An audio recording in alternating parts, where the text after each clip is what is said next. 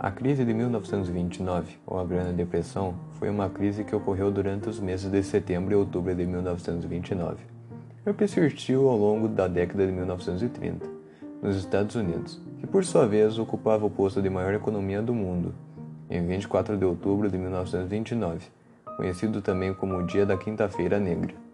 O valor das ações da Bolsa de Valores de Nova York, a qual a economia mundial estava integrada à época, despencou bruscamente, provocando a sua quebra. A quebra da Bolsa de Nova York desencadeou por sua vez a Grande Depressão Americana, que durou até meados dos anos de 1930, terminando apenas com a Segunda Guerra Mundial. Esse foi o colapso do capitalismo e também do liberalismo econômico. Ficou conhecida como uma crise de superprodução, sendo a maior crise financeira da história dos Estados Unidos foi um dos acontecimentos mais impactantes da história contemporânea.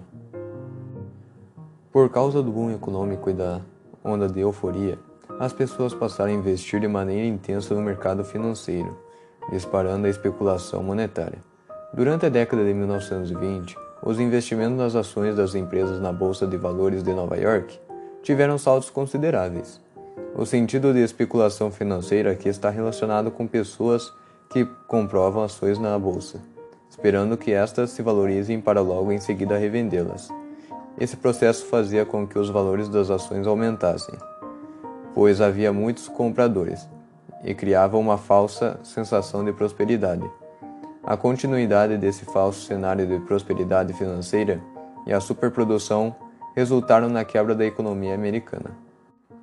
Em 1933, Franklin Delano Roosevelt ao assumir a presidência dos Estados Unidos da América, lançou medidas drásticas para enfrentar a crise, com o New Deal, o qual se baseava em uma intervenção pesada no Estado, em todos os ramos da economia, com o intuito de reorganizar o aparelho produtivo e retomar a normalidade e o crescimento econômico.